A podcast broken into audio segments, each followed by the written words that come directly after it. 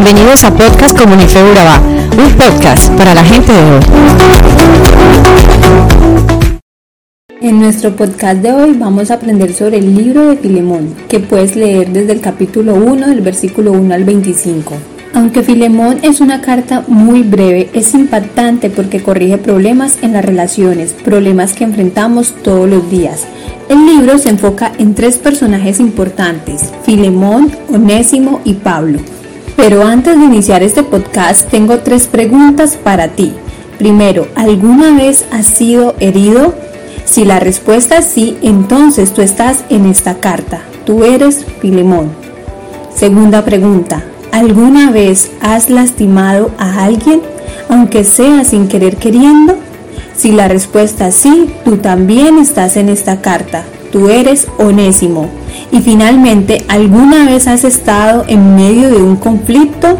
Si la respuesta es sí, también estás en esta carta y eres Pablo. Nuestro podcast de hoy es titulado Cárgalo a mi cuenta. Y ahora, ¿qué tal si respondes también a esto? ¿Recibirías en amor a alguien que te falló en gran manera? ¿Perdonarías a esa persona? ¿La tratarías como a un hermano en la fe? Esas interrogantes pueden ser fáciles de responder a un nivel superficial, pero en nuestros corazones son preguntas confrontantes, implicando renunciar a nosotros mismos con tal de hacer la voluntad de Dios. Este es un tema principal de la carta de Pablo a Filemón, donde podemos ver tres personas involucradas en ella, tres personajes en una carta íntima. También tenemos a Onésimo, Seguramente él fue enviado por el apóstol Pablo junto con la carta, quizá como el portador de ella. La interpretación tradicional de la iglesia ha sugerido que Onésimo era un siervo de Filemón que huyó de él o que le falló, pero que ahora es un creyente y ayudador de Pablo. El apóstol Pablo, la tercera persona a mencionar, intercede a favor de Onésimo delante de Filemón. Le dice, te ruego por mi hijo Onésimo, a quien he engendrado en mis prisiones, quien en otro tiempo te era inútil, pero ahora nos es útil a ti y a mí.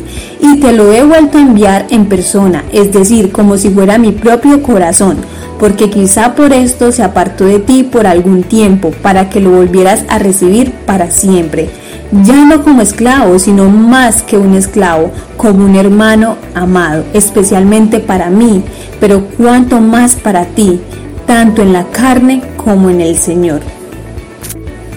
Si me tienes pues por compañero, acéptalo como me aceptarías a mí. Y si te ha perjudicado en alguna forma o te debe algo, cárgalo a mi cuenta. Aquí Pablo ruega a Filemón que reciba a Onésimo, confiado en que lo hará. Onésimo se apartó anteriormente de Filemón y le falló, pero ahora ambos tienen un solo Señor a quien sirven y que les ha perdonado sus pecados. La inclusión de esta carta sugiere que Filemón recibió a Onésimo como a un hermano en la fe. Esta carta nos enseña que el cristianismo nos une por encima de nuestros pasados y las diferencias sociales. El Evangelio brinda la motivación y el poder para el amor entre creyentes. Notemos el efecto del Evangelio retratado en esta carta en la que Filemón fue un hombre transformado por la predicación de la palabra. Eso lo condujo a servir en la obra del Señor, mostrando amor hacia los hermanos de la fe, perdonando a otros como Cristo lo perdonó a él.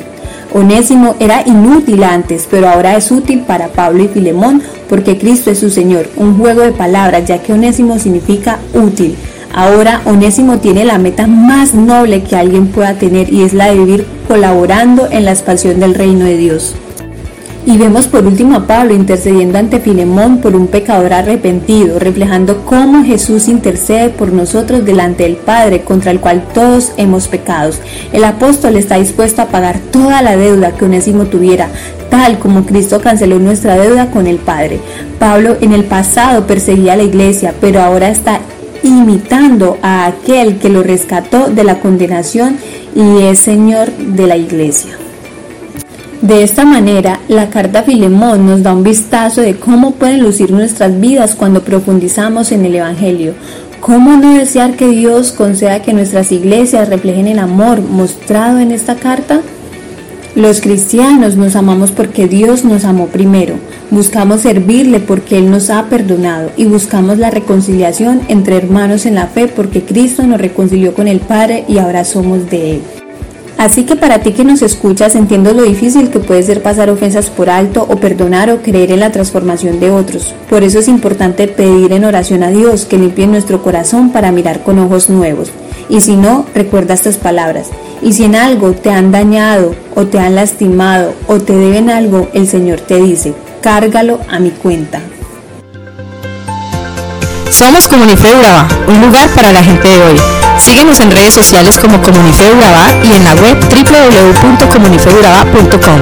Allí encontrarás todo un contenido digital reservado de parte de Dios para ti. Nuestras reuniones miércoles 7 y 30 pm, toda una experiencia de oración y domingos 9 y 30 am destacamos la importancia de Dios en nuestra vida al compartir en familia. Te esperamos.